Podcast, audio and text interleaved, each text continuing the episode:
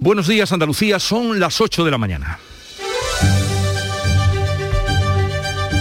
En Canal Sur Radio, La mañana de Andalucía con Jesús Vigorra. Empezamos este lunes 10 de enero una jornada con muchos sucesos. De nuevo, el frío y los braseros provocan tragedias. En Almería, en el ejido, una mujer de avanzada edad ha fallecido esta madrugada en un incendio originado por un calentador en el salón de su casa. Una vez más, un brasero. En Estados Unidos, en Nueva York, una estufa eléctrica ha provocado un fuego en un edificio. Hay ya 19 muertos. También hemos conocido la muerte de la niña de 4 años que estaba ingresada en estado grave en Valencia tras volar el castillo hinchable en el que jugaba. Y en Sevilla, en Coria, ha muerto ahogado un niño de 18 meses al caer accidentalmente a una piscina. Página de sucesos y también el otro gran asunto de este día es la vuelta al colegio. Se acabaron las vacaciones, 1.600.000 andaluces regresan hoy a las clases con el nuevo protocolo acordado por salud. Solo se impondrán cuarentenas si hay un 20% de alumnos contagiados o 5 con COVID en la misma clase. Empiezan los exámenes en la universidad y seguimos atentos también a los datos del coronavirus. Ya sabemos que estas navidades, entre el 22 de diciembre y el 8 de enero, 181.000 andaluces se han contagiado. Social Energy. La revolución solar ha llegado a Andalucía para ofrecerte la información del tiempo. Hoy lunes esperamos cielos poco nubosos en la vertiente mediterránea y en el resto cielos nubosos de nubes bajas y brumas tendiendo a remitir la nubosidad a partir de la tarde. Se pueden formar nieblas matinales en la sierra, el viento de componente norte con intervalos fuertes en puntos del litoral mediterráneo, sopla poniente en el estrecho y suben las temperaturas, un ascenso que será notable en las mínimas del interior. Hoy las máximas van a oscilar entre los 23 grados de Málaga y los 14 de Jaén, las mínimas entre los 0 grados de Granada y los 13 de Málaga. Con Social Energy comienza el año ahorrando hasta un 70% en tu factura con nuestras soluciones fotovoltaicas y Dino a la subida de la luz. Además, aprovecha las subvenciones de Andalucía y pide cita al 955-441-111 o en socialenergy.es. Solo primeras marcas y hasta 25 años de garantía. La revolución solar es Social Energy. Y ahora conozcamos la situación del tráfico en Andalucía. Conectamos con la DGT, desde allí nos atiende Enrique Marchán. Buenos días. Buenos días, a esta hora encontrarán tráfico lento en varios puntos de la comunidad, lo más complicado en Málaga, en la A7 a la altura de Ciudad Jardín en dirección hacia la, eh, hacia la capital malagueña. También encontrarán tráfico lento en Sevilla, principalmente de entrada en la A49 a la altura de Tomares y en la SE30 entre la Esclusa y el puente del Centenario en ambos sentidos. Otro punto que también encontrarán dificultades circulatorias es en la entrada de Huelva a la altura de Puente Sifón en la A492. Por lo tanto, mucha precaución en estas zonas. La vida es como un libro y cada capítulo es una nueva oportunidad de empezar de cero y vivir algo que nunca hubieras imaginado. Sea cual sea tu próximo capítulo, lo importante es que lo hagas realidad. Porque dentro de una vida y muchas vidas, ahora en Cofidis te ofrecemos un nuevo préstamo personal de hasta 60.000 euros. Entra en cofidis.es y cuenta con nosotros. Un segundo, que quiero escuchar la fecha ganadora en el último sorteo de mi día de la 11. 6 de marzo de 1986. Pero si es el día que me casé. Vaya bodorrio, ¿eh? Mm, ya te digo. Venga. Vamos pensando una fecha especial para el próximo sorteo, que las bodas de oro están al llegar. Con mi día de la 11, cada lunes y cada jueves hay miles de premios y uno de cada cinco toca. 11. Cuando juegas tú, jugamos todos. Juega responsablemente y solo si eres mayor de edad. En cofidis.es puedes solicitar cómodamente hasta 60.000 euros, 100% online y sin cambiar de banco. Cofidis, cuenta con nosotros. La mañana de Andalucía con Jesús Vigorra. Noticias. Comenzamos el recorrido por la actualidad en Almería para conocer más datos del incendio que ha provocado la muerte de una mujer en el ejido esta madrugada, María Jesús Recio. Se trata de una mujer mayor que estaba en el momento de producirse el incendio sola en su casa, una vivienda de dos plantas en la calle cerca de Moral del Ejido. Los bomberos de Poniente recibieron el aviso a las 2.37 de la madrugada. Cuando llegaron a la vivienda sofocaron las llamas que habían afectado sobre todo al salón, pero no pudieron rescatar comida a la mujer. Todo apunta a un brasero como el origen del fuego, según los primeros datos que hemos conocido de la investigación. Pues esta es la última noticia, un brasero, como han escuchado, y desde Mislata, en Valencia, nos llegan también malas noticias. Ha muerto la otra niña que resultó herida al salir volando un castillo hinchable el pasado 4 de enero. Carmen Rodríguez Garzón. Sí, la menor de cuatro años estaba ingresada a la UCI del Hospital Clínico desde el pasado 4 de enero tras recibir un fuerte golpe en la cabeza. Recordamos que en ese suceso también murió una niña de 8 años. La investigación sigue abierta sobre los anclajes de ese hinchable que estaba sujetado a un árbol, una farola y un banco. Soplaban rachas de viento muy por encima de los 38 kilómetros por hora, que es la cifra mínima a partir de la cual la norma marca que un hinchable debe ser desmontado. Una decena de niños estaba en esa atracción en el momento en el que salió volando. Sin duda está siendo este un lunes trágico, como les venimos contando, también en Coria del Río, en Sevilla. Ha muerto un bebé de 18 meses al caer accidentalmente a una piscina. Pilar González. Se les realiza la autopsia al bebé. El cuerpo del niño de año y medio está en el Instituto Anatómico Forense de Sevilla para la autopsia, aunque todo indica que la muerte se ha producido por asfixia, por inmersión. La policía investiga las circunstancias exactas de lo que en principio es un accidente fatal que se producía la pasada tarde durante una reunión familiar en una urbanización privada, La Hermandad, en Coria. El niño caía al agua y los propios familiares lo socorrían en poco tiempo. Según la policía, lo rescataron del agua, les realizaron las primeras maniobras de reanimación que Después practicaron también, sin éxito, los servicios de emergencia, tanto sanitarios como un patrullero de la Policía Nacional. Una terrible, desde luego, situación. Vamos a saludar al alcalde de Coria del Río, Modesto González. Alcalde, buenos días. Hola, muy buenos días, Jesús. ¿Qué datos tiene usted, qué información tiene sobre lo que ocurrió en su pueblo? Bueno, no mucho más de lo que ya habéis dicho ustedes en la, información y simplemente me parece que es una familia del pueblo vecino, de dos hermanas, que tiene pues una parcela en, nuestro municipio y que pues ayer por la tarde estuvieron eh, estuvieron allí y tuvieron pues el infortunio, la tragedia de pues, que uno de sus hijos pues se ahogara en una piscina.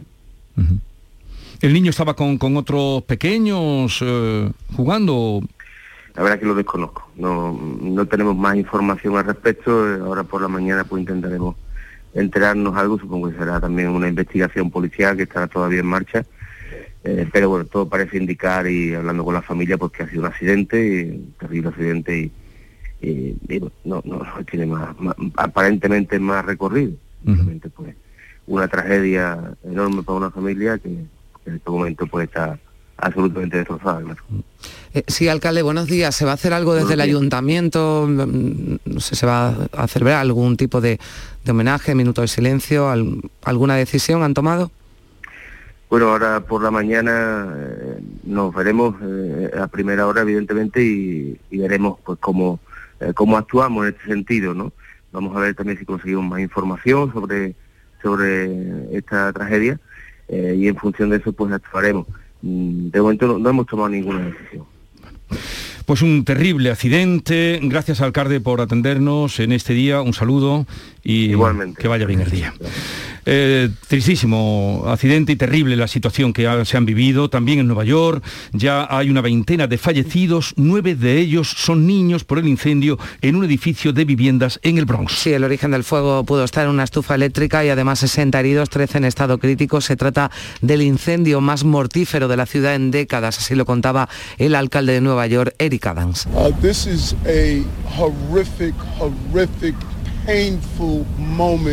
es un momento horrible, de tremendo dolor para esta ciudad. Es uno de los peores fuegos de los últimos tiempos. Los números son horribles. Algunos de los vecinos han contado que el edificio tenía una alarma de incendios que no funcionaba bien, que saltaba con frecuencia y esto pudo contribuir a que los vecinos de los 120 apartamentos que conforman el edificio no tomaran en serio ese aviso. Y aquí en Andalucía, además de esa muerte esta madrugada de una mujer en el ejido, ya lo hemos contado, en un incendio provocado por un brasero, también en Córdoba este domingo resultaba herida con quemaduras en el incendio de un piso, una mujer de 63 años que fue trasladada al hospital Reina Sofía de Córdoba. Vamos a otra importante noticia sobre la que pivota la actualidad de hoy, fin de las vacaciones de Navidad y toca volver a la rutina. Nos vamos a un instituto del barrio de Triana, en Sevilla, donde acaban de entrar, por la hora que es, deben haber eh, entrado ya a clase los alumnos de secundaria. Javier Moreno. ¿Qué tal Jesús? Muy buenos días. Efectivamente, hace unos minutitos que han cerrado las puertas del Colegio Concertado Nuestra Señora del Rosario, que está eh, paré con paré con el Instituto Vicente Alexandre, donde están entrando en este momento. Hemos conversado con las chicas, con las estudiantes de ese colegio, un poco de pereza volver a clase después de unas vacaciones tan largas, volver con la rutina del, del coronavirus, pero en general hay algunas que sí se saben los nuevos protocolos, sobre todo lo que tiene que ver con las cuarentenas. Mira lo que nos decía esta chica, lo que nos decía Sofía. Yo sé que a, cada vez, a partir de cinco positivos hay que confinar la clase, seguimos con mascarilla en los recreos y, en las clases y el gel hidroalcohólico eh, para nosotros en todo momento, eso es lo que yo sé.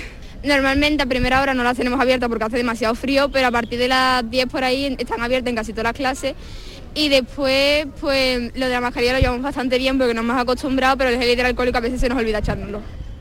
Y hace frío hoy en Andalucía, aquí en Sevilla 8 grados, 9 grados a esta hora de la mañana. Lo que más pereza les da Jesús a, las estudiantes en este caso es el tema, de la, el tema de las mascarillas porque además es incómodo, dicen que no, no escuchan bien las clases. Es un poco agobiante porque tipo estamos seis horas en una silla, siempre con la misma gente, con la mascarilla, entonces... Y aparte que los profesores no se les escucha, es verdad. porque se tienen que poner micrófonos y todo. Desde el año pasado empezaron a llevar megáfonos y todo eso porque es que no se les escucha.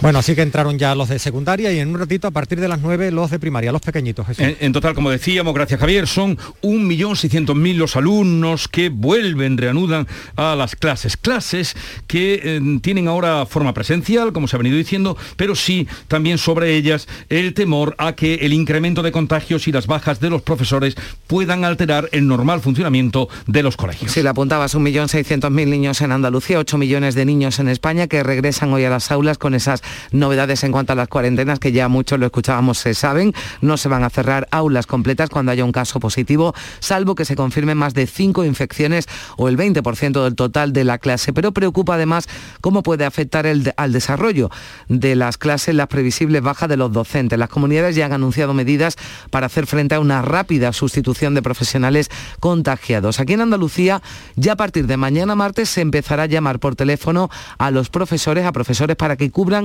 las bajas de otros que surjan por la enfermedad. La viceconsejera de Educación, María del Carmen Castillo, confía en una vuelta a clase en las mejores condiciones posibles. Nosotros confiamos que al igual que cerramos el primer trimestre con más de un 96% de centros y aulas libres de COVID, vamos a empezar este segundo trimestre en las mejores condiciones posibles. Seguimos aplicando los protocolos y con las medidas que fueron efectivas el curso pasado, que por estas mismas fechas estábamos en peores condiciones, con la población escolar no vacunada y sin haber terminado de vacunar a todo el profesorado. Desde la Asociación de Directores de Colegios Públicos de Andalucía, su presidente Jorge Delgado se ha mostrado preocupado por la incidencia en las plantillas de docentes y por ello exige más medidas de prevención, también test de antígenos a los profesores contagiados antes de su reincorporación. Cuando un docente pase ese proceso de infección, pues que la vuelta a las aulas sea lo más segura posible y eso nos lo pueda eh, asegurar también pues que se le hagan esos test de antígeno antes de su incorporación para saber que ya eh, es negativo y que no corre ningún tipo de, de riesgo su participación en los centros docentes. Hoy comienzan además los exámenes en la universidad, los rectores, también los alumnos defienden la presencialidad, las clases y los exámenes online no han dado los resultados esperados. Me preocupa un poco, pero, pero tampoco tanto, ya con lo que tenemos pasado, con los años que tenemos ya de pandemia. Sí, sí, porque si las discotecas están abiertas, los bares están abiertos y todo está abierto, porque la universidad no. Bueno, de este asunto hablaremos con el director del Consejo de la Conferencia de Rectores, que es José Carlos Gómez Villamandos, a partir de las nueve y media. Y hoy casi 258.000 niños menores de 11 años en edad de vacunarse volverán a las aulas con una sola dosis puesta. Eso significa el 40% de este colectivo. Sí, si nos detenemos en el grupo de los 12 a los 17 años, el porcentaje de vacunados no con una, sino con las dos dosis es mucho mayor. Va desde el 83% en los niños de 12 años a casi el 99% en los de 17. Y resulta que Huelva es la provincia que tiene un mayor porcentaje de esos niños vacunados. Sonia Vela.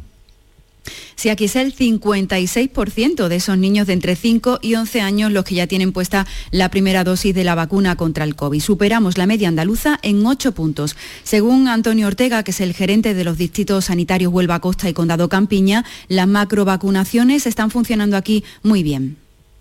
La población diana de actualmente de 5-11 años son 12.800 niños y ya tenemos vacunado en Huelva a 7.242, lo cual pensamos que es un éxito para, nuestra población, para nuestros profesionales y sobre todo teniendo en cuenta que, empieza ya los colegios y es muy importante que los niños acudan con su primera dosis de vacuna puesta. La citación para la segunda dosis se le entrega a los padres del niño en el momento de la primera vacunación.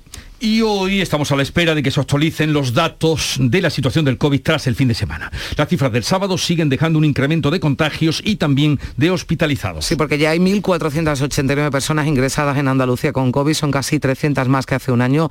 La tasa de incidencia está ya en casi 1.650 casos por 100.000 habitantes. Son datos del sábado cuando hubo en nuestra comunidad más de 13.000 contagios y ya durante el fin de semana calculamos al menos 120.000 en todo el país si tenemos en cuenta los datos aportados por algunas comunidades autónomas. Hoy el Ministerio de Sanidad, en cualquier caso, va a actualizar también sus cifras. Una fusión de las variantes más peligrosas del coronavirus, conocidas hasta ahora, ha aparecido en Chipre. Las autoridades de este país han detectado 25 casos de la variante ya denominada Delta Cron. Sí, contiene los genomas de la Delta y la firma genética de la Omicron. En principio, los expertos chipriotas piensan que su capacidad de contagio no va a ser superior a la Omicron, aunque con consideran que aún es pronto para saber si esta variante es más patológica o contagiosa que las anteriores.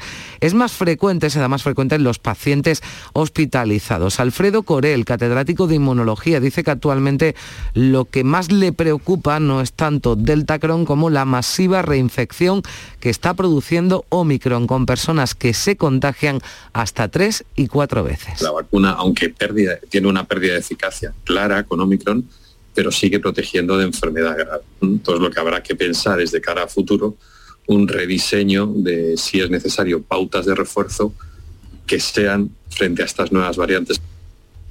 Y en torno a la vacunación y, el caso Djokovic, pues un juez australiano acaba de dejar en libertad a Nova Djokovic, que se ha convertido ya en el héroe de los negacionistas. Sí, ha ordenado esa liberación del tenista número uno, del serbio Nova Djokovic, que se encontraba retenido desde el jueves pasado en un hotel de la ciudad de Melbourne. Lo que ha hecho es eh, revocarle su visado por no estar vacunado contra el COVID. Ordenó al gobierno australiano este juez implementar la la liberación a la mayor brevedad posible, entregarle su pasaporte y sus efectos personales. Además, el gobierno tendrá que pagar las costas eh, legales. A falta de que haya una resolución definitiva, parece que el número uno del tenista número uno del mundo podrá participar en el abierto de Australia que se va a celebrar entre el 17 y el 30 de enero, pese a no estar vacunado. Sí, sería además en contra de los criterios del gobierno. Ya veremos en qué para todo esto.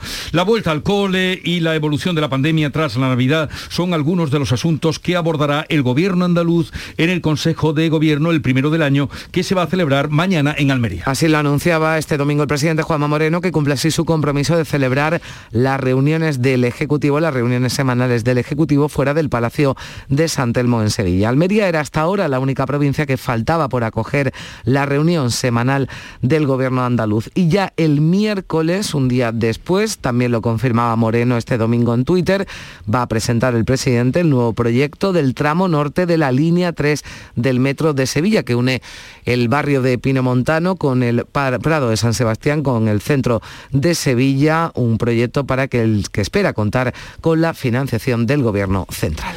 La política nacional sigue movida por las polémicas declaraciones del ministro de Consumo sobre el sector cárnico. Alberto Garzón, que ha hablado en las últimas horas y que pese a las peticiones reiteradas de la oposición y de algunos presidentes socialistas para que sea cesado, aseguraba ayer en una entrevista que va a terminar la legislatura como ministro. Sin nombrarlo, sin nombrar a Garzón, Pedro Sánchez ayer en un acto en Palencia mostraba así su compromiso con la agricultura y la ganadería.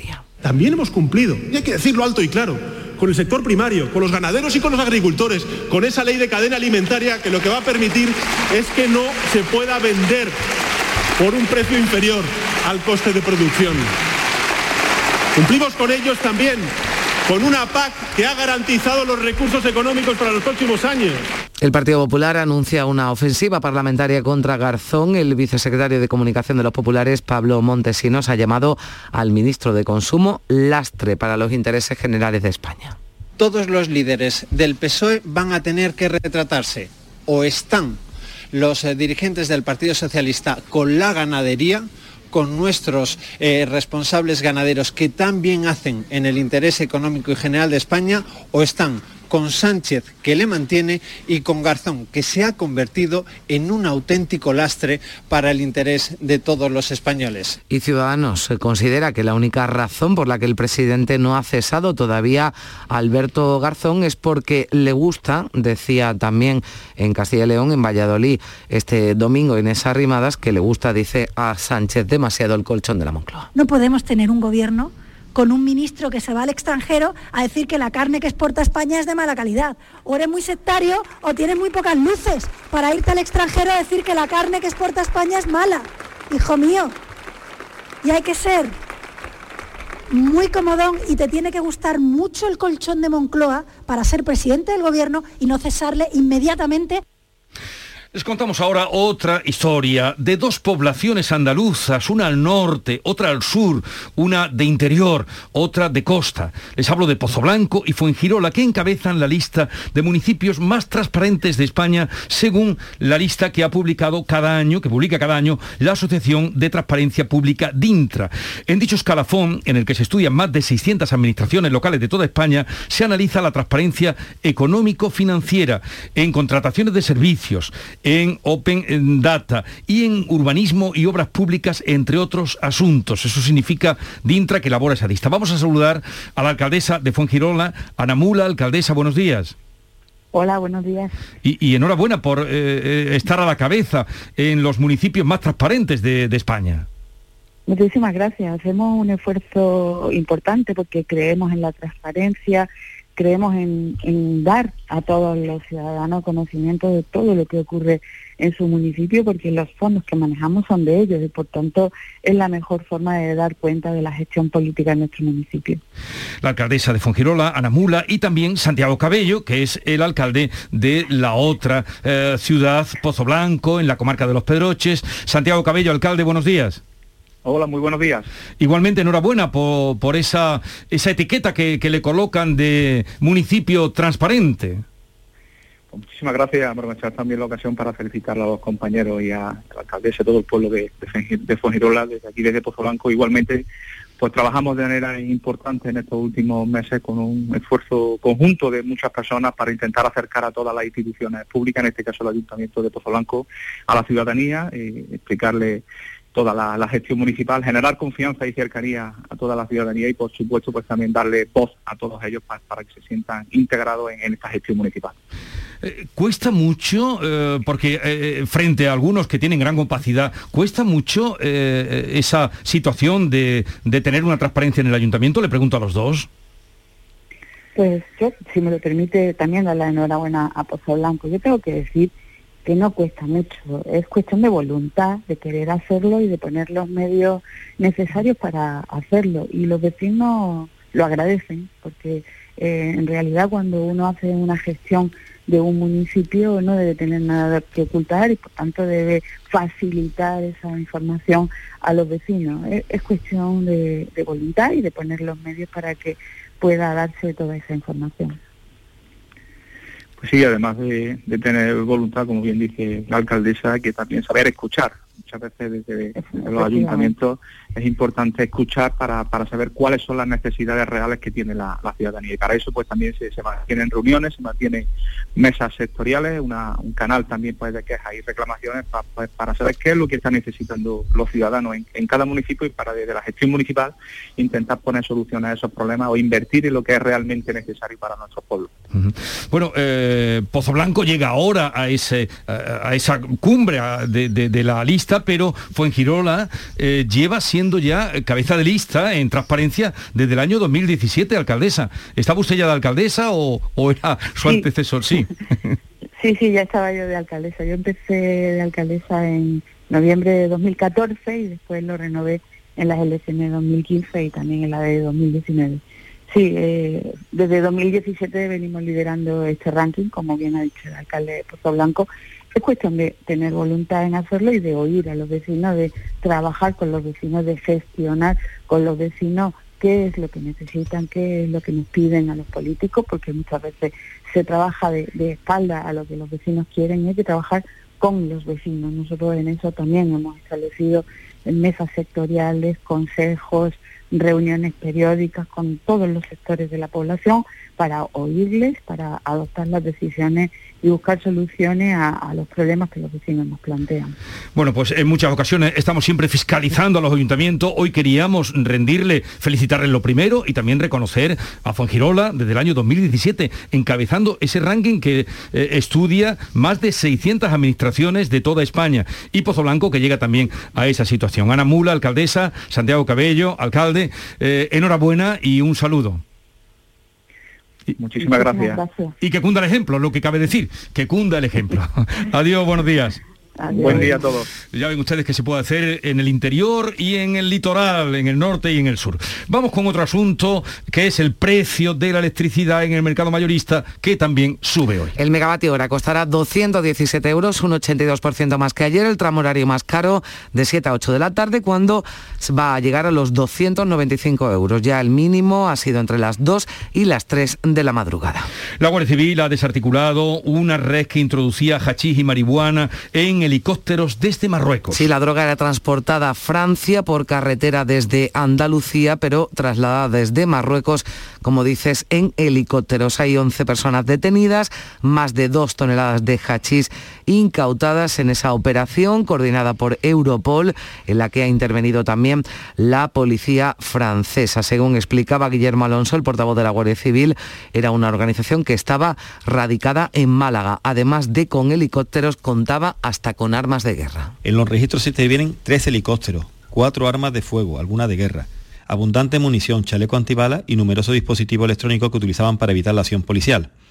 En la operación finalmente se han detenido a 11 personas, una de ellas por la policía francesa. Además, hay nueve personas pendientes de detener en Francia y ya hay primeros datos reales sobre la ocupación hotelera estas Navidades. En Granada las expectativas no se han cumplido y apenas se ha superado el 50% de ocupación. Solo Sierra Nevada, con un 80% de ocupación, ha salvado las fiestas con cifras cercanas al tiempo de prepandemia. Las zonas rurales han aguantado algo mejor, sobre todo el Geoparque, Guadix y Baza, también la costa, pero igualmente por debajo de lo previsto, como explica Gregorio García, el presidente de la Federación de Hosteleros Omicron, finalmente ha frenado al turismo las expectativas que teníamos no se han cumplido en absoluto. La primera fase con el puente teníamos mucha esperanza y hubo muchísima gente y cuando salió lo del Omicron había muchísimo miedo, se cayeron todas las reservas que teníamos para Navidad y nos estamos autorregulando, o sea,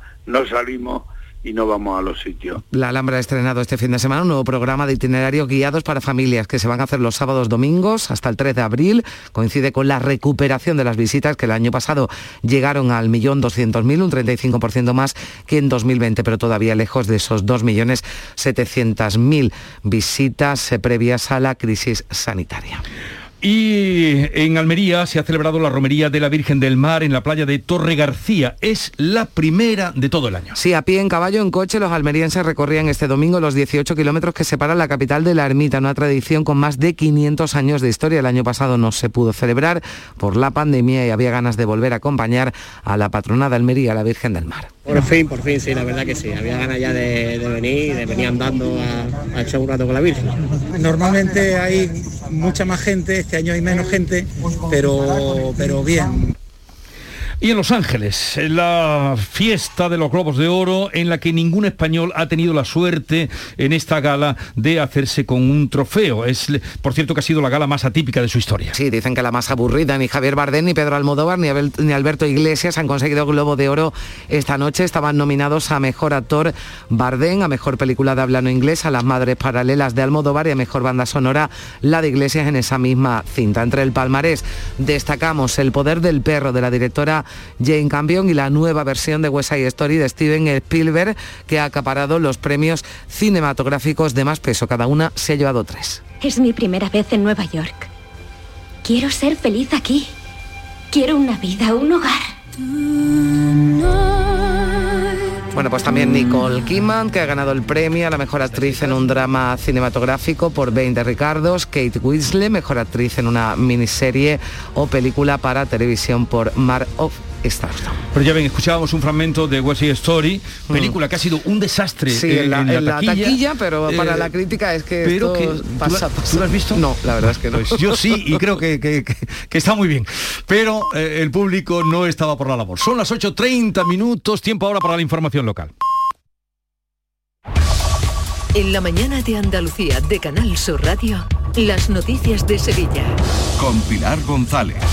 Hola, buenos días. Hay un kilómetro de retención en la subida al centenario en ambos sentidos y en el interior de la ciudad el tráfico es intenso en la entrada por el Alamillo, Avenida Juan Pablo II, también por el Puente del Patrocinio, por la Avenida de Andalucía, Avenida de la Paz y en la Ronda Urbana Norte en ambos sentidos. Hoy tenemos el cielo con algunas nubes, niebla en la sierra, la temperatura sube ligeramente. La máxima prevista es de 16 grados en Morón, 17 en Écija y 18 en Lebrija y en Sevilla. A esta hora 8 grados en la capital. Automóviles Berrocar, más de mil coches de todas las marcas y modelos. La mejor garantía del mercado, inmejorable financiación, sin sorpresas de última hora y con total transparencia para que la compra de tu nuevo coche sea una decisión inteligente. 50 concesionarios Berrocar y más de 700 talleres concertados en territorio nacional. Entrega domicilio totalmente gratis. GrupoBerrocar.com Los lunes, a las 10, El Llamador en Canal Sur Radio. Hoy se realiza la autopsia al bebé fallecido tras caer a una piscina en Coria del Río. Todo indica que la muerte se ha producido por asfixia por inmersión y la policía investiga las circunstancias exactas de lo que en principio es un accidente fatal que se producía la pasada tarde durante una reunión familiar en la urbanización La Hermandad. El niño caía al agua y los propios familiares lo socorrían en poco tiempo. Según la policía, los rescataron del agua, les realizaron las primeras maniobras de reanimación que después practicaron también sin éxito los servicios de emergencia, sanitarios como un patrullero de la Policía Nacional. El alcalde de Coria, Modesto González, ha aclarado aquí en Canal Sur Radio que el pequeño es hijo de una familia de dos hermanas a la que solo cabe intentar consolar. Todo parece indicar y hablando con la familia pues ha sido un accidente, un terrible accidente y una tragedia enorme para una familia que en este momento pues está absolutamente destrozada. claro. Los colegios ya están abiertos, han comenzado las clases. Cuatro de cada diez de los niños que vuelven hoy a clase están vacunados y lo hacen en plena hora de contagios y con la lección aprendida de cómo comportarse para evitar esos contagios. Así nos lo acaba de decir una alumna del colegio Nuestra Señora del Rosario en Triana. Sé que a, cada vez, a partir de cinco positivos hay que confinar la clase, seguimos con mascarilla en los recreos y, en las clases y el gel hidroalcohólico eh, para nosotros en todo momento, eso es lo que yo sé. Normalmente a primera hora no las tenemos abiertas porque hace demasiado frío, pero a partir de las 10 por ahí están abiertas en casi todas las clases y después pues lo de la mascarilla lo llevamos bastante bien porque nos hemos acostumbrado, pero el gel hidroalcohólico a veces se nos olvida echárnoslo. Bueno, pues en los últimos nueve días, 17.500 personas han contagiado de coronavirus en nuestra provincia. Hay más de 300 sospechosos hospitalizados. Comienza también este mes el periodo de exámenes de la universidad y a los estudiantes les preocupa dar positivo o estar confinados y no poder hacer esas pruebas. Sin embargo, desde la Universidad de Sevilla se garantiza la adaptación de las actividades docentes y alternativas de evaluación para los estudiantes que se encuentren en esa situación. Lo ha subrayado en Canal Sur Radio la vicerrectora de Servicios Sociales, Ana López en ningún caso perderán la oportunidad, en ningún caso se realizarán las adaptaciones que correspondan en cada caso, pero no perderán ni tampoco lo que es docencia obligatoria, si no se puede no se puede asistir por razón de enfermedad o de confinamiento, pues también se adaptará, se buscará la adaptación que corresponda según el proyecto docente. Esta noche a las 12 comienzan los primeros desvíos de tráfico por la obra de ampliación y cambio de tirantes del puente del Centenario. De momento, los desvíos serán en sentido Cádiz, estarán abiertos para todo tipo de vehículos y serán obligatorios para los de más de 20 toneladas. Según el Ministerio de Transporte, solo se cortará el tráfico en el puente de manera puntual y en uno de los carriles y en horarios de menor tráfico. Y el comité de empresa del IPASAN, que se encarga de la limpieza de la capital, va a solicitar una reunión con los responsables de la nueva delegación de limpieza viaria. El presidente del comité, Andrés Doblado, ha explicado aquí en Canal Sur Radio que la plantilla de unos 1.300 trabajadores es insuficiente para cubrir toda la ciudad y por tanto hay barrios que se quedan fuera. Reclaman más contrataciones y es lo que va a pedir en la reunión que solicitarán en breve. En el momento que nos vengamos todos, terminen las vacaciones de todos los compañeros que están ahora mismo en su disfrute y podamos reunirnos, porque vamos a pedir una reunión con primero con la empresa para saber de qué va esto, lógicamente, y después pues si hay que pedírsela al ayuntamiento, pues también tendremos que estar con el ayuntamiento y a ver qué soluciones le podemos encontrar. Pero ya te digo, como no sea metiendo personal o haciendo si no se puede ahora mismo meter personal fijo, mmm, contrataciones, más contrataciones, complicado lo veo. Y en la agenda del día, el alcalde de Sevilla, Antonio Muñoz, va a presentar esta mañana nuevas medidas en materia de vivienda. A esta hora 6 grados en Benacazón, también en La Campana y en Palomares del Río, 8 grados en Sevilla.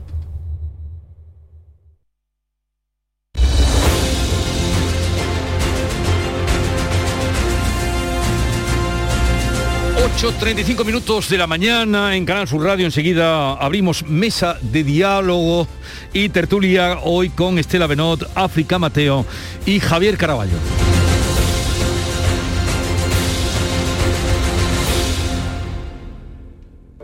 La magia de este lugar está siempre esperando a que la visites. Disfruta de cada plato de la gastronomía local. Embriágate sin medida del mejor ocio y cultura aprende de la dedicación artesanal ubetense y conoce la ciudad patrimonio de la humanidad. Piérdete por los cerros de Úbeda. Buenos días. En el sorteo del sueldazo del fin de semana celebrado ayer, el número premiado con 5.000 euros al mes durante 20 años y 300.000 euros al contado ha sido 17.151. 17151. Serie 7007. Asimismo, otros cuatro números y series han obtenido cada uno de ellos un sueldazo de 2.000 euros al mes durante 10 años. Puedes consultarlos en juegos11.es. Hoy, como cada día, hay un vendedor muy cerca de ti repartiendo ilusión. Disfruta del día. Y recuerda, con los sorteos de la 11, la ilusión se cumple. En la tarde de Canal Sur Radio con Mariló Maldonado tienes el repaso a la actualidad de la mañana con la sobremesa más divertida y picante, con historias y entrevistas que te interesan, una radio emocionante y cercana. La tarde de Canal Sur Radio con Mariló Maldonado, de lunes a viernes desde las 3 de la tarde. Quédate en Canal Sur Radio, la radio de Andalucía.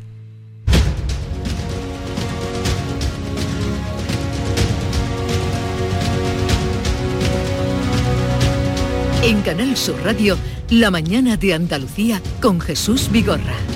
Y con Estela Benot de ABC Sevilla. Buenos días, Estela. ¿Qué tal? Muy buenos días. Me alegro de verte. Igualmente. Feliz año Exacto, y porque no nos hemos visto desde No nos hemos visto, hemos tenido diferentes vicisitudes y no nos hemos visto. Vicisitudes.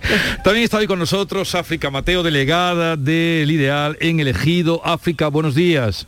Hola, buenos días. África sí que estuvo conmigo el día 6 de enero, el día de Reyes. Ah, Eh, tuvo la fiesta de deferencia de, Epifanía. sí, el día de la Epifanía tuvo, tuvo la deferencia de a- acompañarme en ese día. Por cierto, vaya, eh, en fin, otro brasero, otro suceso ahí en, en- en tu zona, en el Ejido, sí, esta además madrugada. en mi pueblo, sí, sí. ¿En tu ahí- pueblo?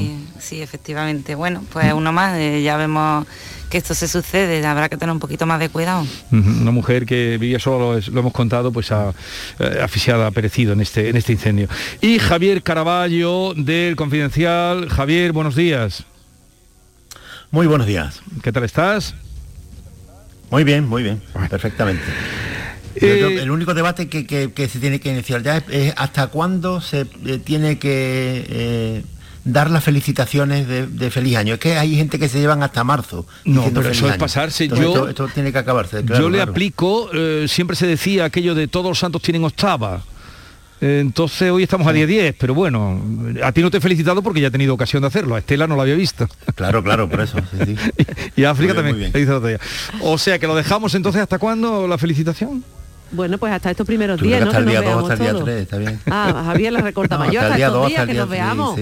Que mucha gente vuelve hoy a sus colegios, a sus trabajos, a sus vidas normales y ve a los compañeros que hace, pues no ve desde el año pasado, alguna gente, ¿no? Dale un poco más de yo en realidad lo decía por Estela, porque Estela es de las que se lleva hasta marzo. Yo sí, yo sí, yo feliz año hasta marzo y lo que haga falta. Estela, Estela muy cumplida. Hay mucha gente en Andalucía que celebra el año nuevo el domingo de Ramos, ¿eh? Mucha gente, bueno, vamos muchos a dejar ya, vamos a dejar ya de sacar las cosas de su sitio. No, no, eso es verdad. mucha gente el domingo de Ramos dice feliz año nuevo y yo también lo acepto, eso me parece muy bien. África, ¿tú eso cómo lo ves? Yo no, yo, mira, con lo feliz que estoy de no tener que dar ya tantos besos desde que pasa esto de la pandemia y no tener que felicitar tanto, yo pues hoy haremos un poco el papel y ya está, vamos a estar felicitándonos el año. No, pero yo te decía por lo del Domingo de Ramos que decías. Igual, bueno, me parece una exageración. a ver, hoy vuelven, ya están muchos niños, los de secundaria están ya dentro del cole. Eh, con el pico más alto de Omicron, amenazando esta vuelta al cole por lo que pueda pasar de baja de profesores. ¿Qué percepción tenéis de, la situación de la pandemia? De, ya sé que está ahí hasta, como todo el mundo, un poco hartos, pero me gustaría vuestra percepción de esta situación, de esta vuelta. Luego hablaremos con Daniel López Acuña, pero vuestra, en fin, eh, vuestra, vuestro análisis, vuestra sensación de esta situación. Yo, pienso que hemos dado un pasito para adelante. ¿Por qué lo digo? Porque ¿Un pasito para adelante en qué sentido? Un pasito para adelante en vencer a este bicho. ¿Por qué lo veo yo así? Ya sabéis que yo soy muy optimista, eso es verdad. Pero yo lo veo así porque es que hay muchísima gente que vuelve a la normalidad hoy, vuelve a sus trabajos, ya lo hemos comentado, a sus trabajos, a sus vidas, al colegio.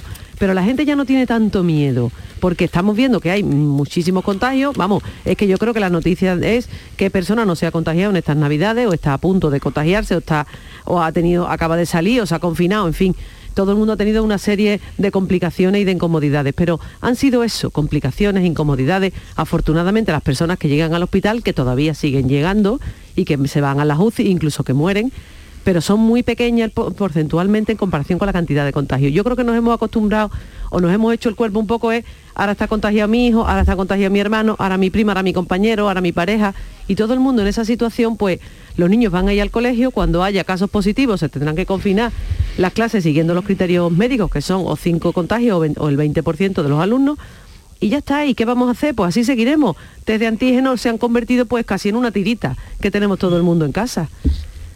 Yo mm, difiero un poco de la visión de Estela.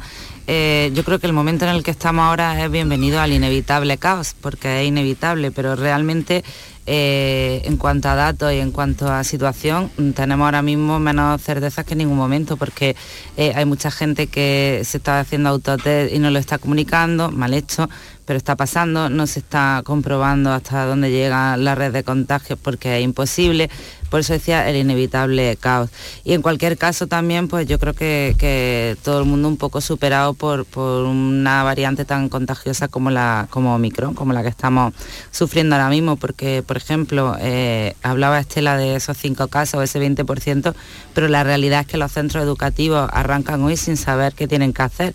Eh, por ejemplo, en, eh, ayer estaba yo con una directora de un centro de, infantil de aquí de Almería y me contaba que a las once y media de la noche le llegó una nota del distrito sanitario a través de la plataforma que tienen ellos y que les decían que les mandasen a los padres, les reenviasen un mensaje de WhatsApp, les mandasen mañana, por o sea, hoy por la mañana a todos los padres eh, diciéndoles que bueno, que las medidas de rastreo podían no haber llegado a todos los casos afectados y tal, y que si tenían algún hijo que tuviera síntomas o que tuviera eh, contacto estrecho o conviviente de, algún positivo, pues que no lo llevaran al centro educativo y que a partir de ahí, pues que en cuanto tuvieran información sobre los cambios oficiales mm.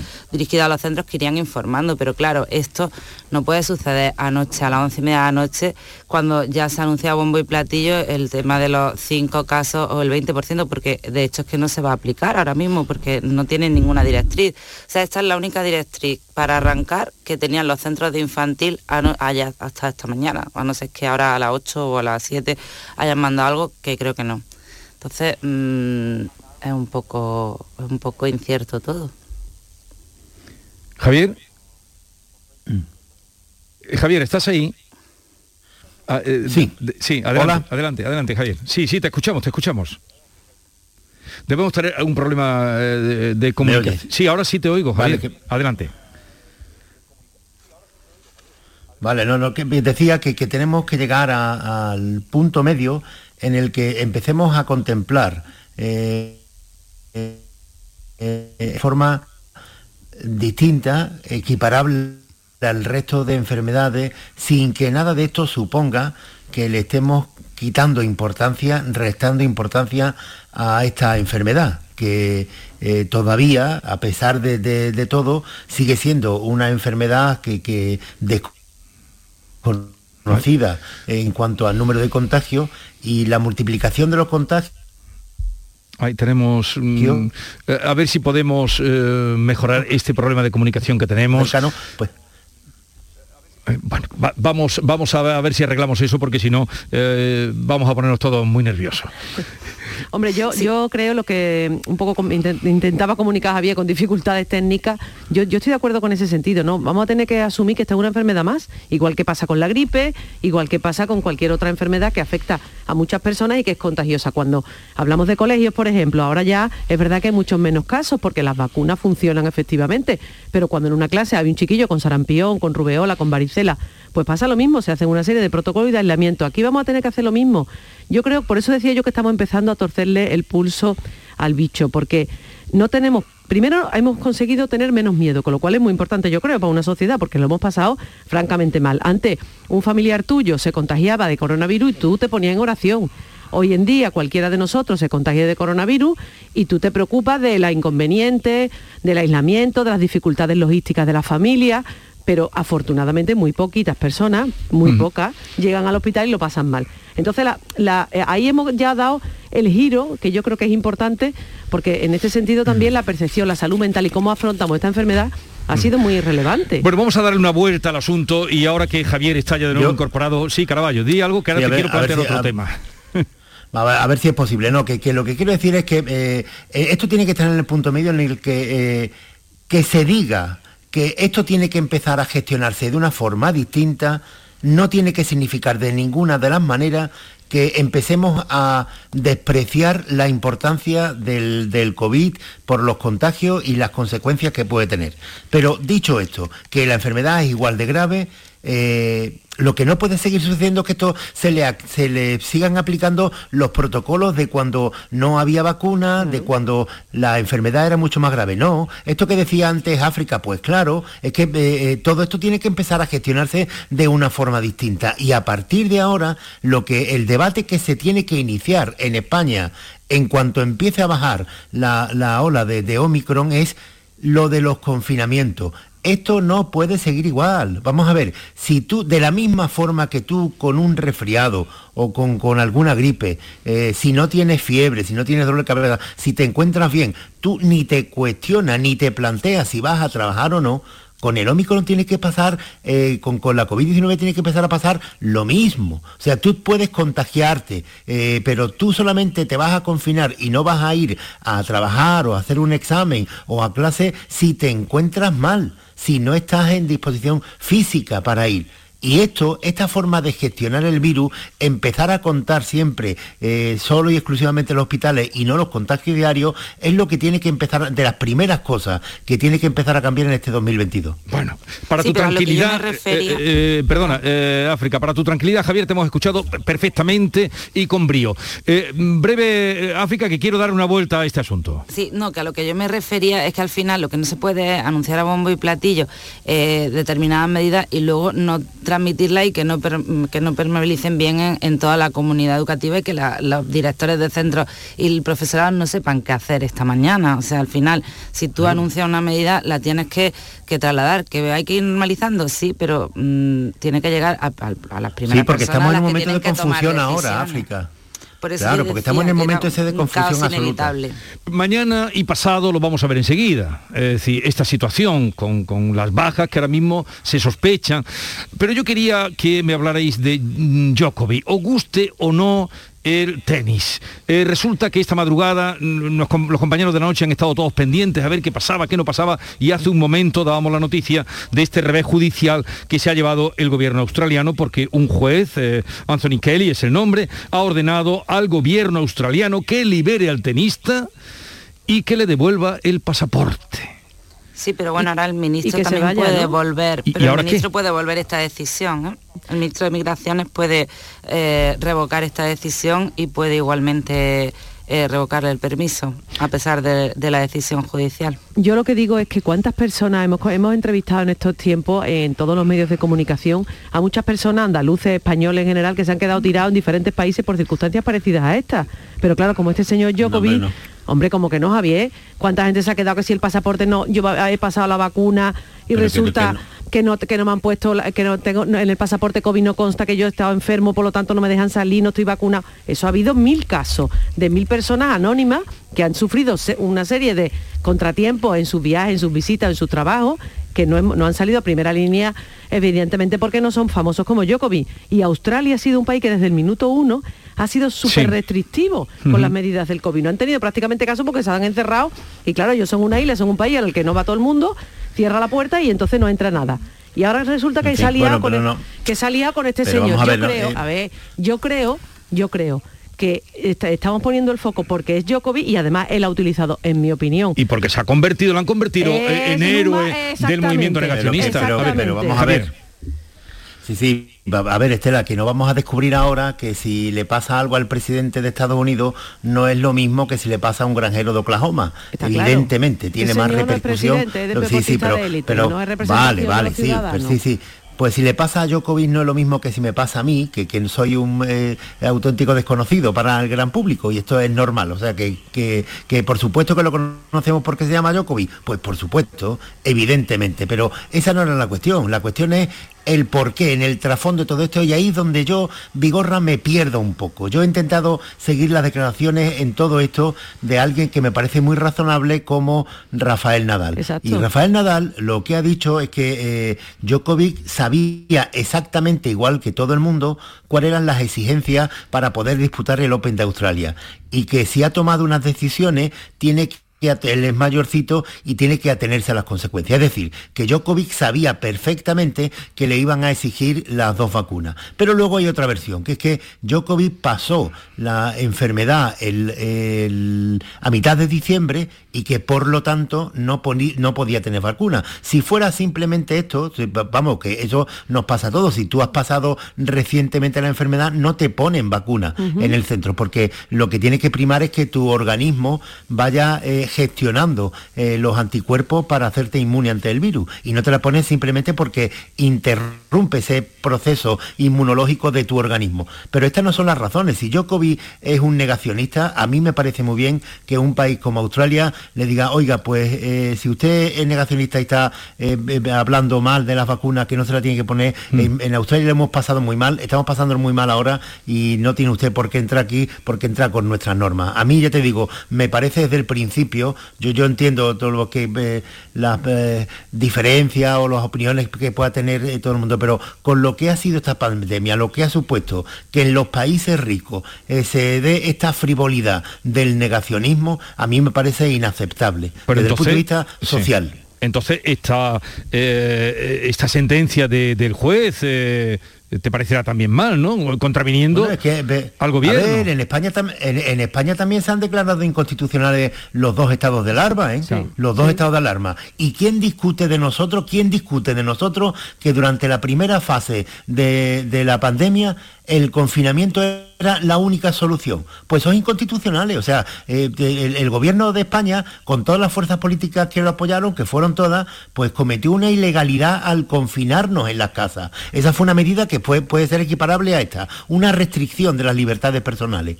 Pero sin embargo era necesaria. Pero además incomprensible, la que tiene que estar hoy indignada es la tenista rusa que, que estando vacunada, pero eso sí, con Sputnik pues sí que no va a poder jugar y no va a poder acceder. Es que es algo, al final a veces está muy bien la separación de poderes, pero las decisiones de los jueces son un poco... Pero bueno, insisto, eh, todavía el ministro, que además mm, el gobierno ha defendido una postura eh, muy firme en esto, el gobierno australiano puede revocar la visa y no dejarlo jugar, o sea que habrá que esperar acontecimientos a lo largo del día. Yo lo que digo que al final, el resumen de todo esto es que Djokovic se ha creído que estaba por encima de los demás. Y no señor. Y no señor. Y por eso Rafa Nadal ha salido como ha explicado No, y salió y contundente. Y dijo, mire usted, usted sabe las normas, las normas son iguales para todo, pero como yo soy Djokovic, que por supuesto hay mil memes con ese nombre, claro, porque con ese nombre, en fin, eh, está, a la gente se lo ha tomado un poco a broma y, mm, yo creo que eh, es positivo que haya traído ese debate también un poco, ¿no? Porque, oye, vamos a ver, ¿tú qué pasa? ¿Que te crees por encima de los demás? Pues no, hijo, no, no estás por encima de los demás. Y si tú eres una, un adalid del movimiento negacionista, tienes una responsabilidad muy grande, porque tú tienes una imagen pública y tienes una responsabilidad muy grande.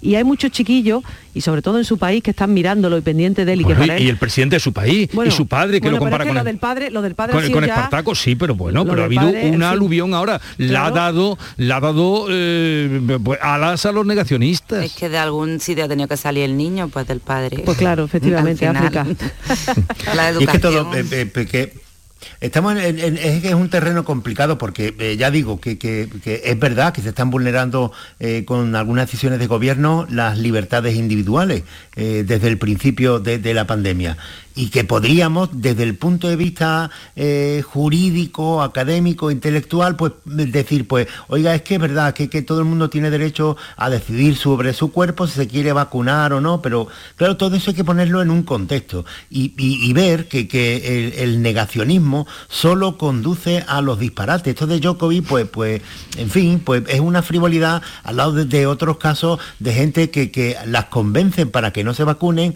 se contagian de la enfermedad y terminan muriendo, que no van a ser ni uno ni dos los, los que se han muerto eh, negacionistas eh, porque han contraído el COVID. ¿eh? Y esto sigue ocurriendo en la actualidad. En los hospitales eh, tiene mucha más gravedad lo- los casos que son de que han contraído el COVID y no se han vacunado previamente. ¿Quién exige responsabilidades a los negacionistas por esas personas que no se han vacunado porque no han querido, han contraído la enfermedad y han terminado falleciendo? Entonces, eh, estamos hablando de cosas muy graves, o cuando lo lleva a disparates como esta mujer de Sevilla que ya afortunadamente entregó a los hijos, que, que- que le, le quita a los niños del Sí. colegio, los secuestra, entre comillas, su padre se los lleva a Portugal para no vacunarlos. Oiga, qué disparate.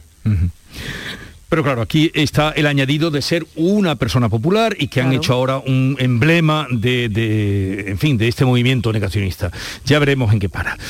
Eh, del COVID no vamos a hablar mal porque mal no, más, porque luego tengo cita con Daniel López Acuña, a ver que nos dé su parecer también en el día que estábamos, en la vuelta al colegio. Por cierto que Pedro Sánchez ha dicho que, mm, que la vuelta es segura. Eh, rotundamente, que la vuelta al colegio es segura con toda seguridad. Ojalá y que sea así. Eh, estamos en, principio de año, eh, un año bielectoral de momento. Luego un, bien- un bienio electoral, también podemos decir, porque vendrán las elecciones del 23. Eh, ¿cómo, cómo veis este- este arranque? Porque ahora empieza el- el año político. Es es verdad que Ah. empieza el año político y va a estar movidito, ¿no? Yo creo que eh, en Andalucía nos hemos sacudido un poquito la presión con las elecciones que hay en Castilla y León el 13 de febrero y digamos que esto es como ¿no? Del chiste, ¿no? Que miren para allá, que miren para allá y nos dejan a nosotros tranquilitos, pues eso, que están mirando para otro lado y ahora la presión que teníamos aquí política en Andalucía se está un poco diluyendo por lo menos hasta el día 13 de febrero cuando tengamos los resultados de las elecciones de Castilla y León, ¿no? Porque es verdad que la presión estaba puesta en Andalucía, que no vamos a decir nosotros que somos la comunidad más importante de España porque la verdad somos los que más gente somos. Eso es así, somos los que más españoles tenemos y tenemos eh, una repercusión en el resto de España también a nivel político muy importante. Entonces ahora como Castilla y León tiene esa guerra, pues aquí estamos un poco más más tranquilo. Yo creo que eso es bueno para los andaluces en el sentido que a ver si podemos retomar un poco la vida, a ver si podemos recuperar proyectos y podemos seguir trabajando, que es que al final entre el COVID, la presión electoral y todo, eh, parece que está todo paralizado y hay muchas empresas en Andalucía que no han podido acceder a los fondos que trae el gobierno por falta de agilidad en la burocracia, hay mucha, mucha gente que sigue buscando trabajo y que afortunadamente los datos de empleo van siendo un poco mejores. Vamos a seguir por ese camino, vamos a seguir avanzando y vamos a ver todos esos fondos europeos que de verdad van a llegar en que no los vamos a gastar para que sean realmente productivos, ¿no? ¿Qué te llama a ti la atención, Javier, del año político? Bueno, del año político me, llama la atención eh, la escalada. en España siempre estamos en, el año electoral, ¿no? Pero tenemos que ver si ese cambio de ciclo político que se anuncia en las encuestas es real o no. Y si eso se puede deducir de las elecciones autonómicas que se van a celebrar en Castilla y León y en Andalucía. Porque yo creo que eso también nos puede llevar a engaño, o puede llevar a engaño al presidente del Partido Popular, Pablo Casado. Eh, Pablo Casado lo que piensa es que eh, de aquí a las elecciones generales, que serán en 2023, hmm. eh, su partido, su persona, lo que tiene que hacer es como subir una serie de peldaños que lo conduzcan hasta la Moncloa. En los peldaños el primero está este de Castilla y León, que las encuestas le dan muy favorable hmm. al Partido Popular, después el de Andalucía, después de eh, las municipales de, mayo del año que viene y ya finalmente las generales. Pero eh, no siempre se da así. Las elecciones que son más fiables para, eh, para predecir un cambio de gobierno en la Moncloa son las elecciones municipales, no las elecciones autonómicas como las de Castilla y León o las de Andalucía. Porque en el caso de Castilla y León, si sale las encuestas, si sale eh, finalmente el resultado que vaticinan las encuestas y el PP obtiene eh, una eh, mayoría que se acerca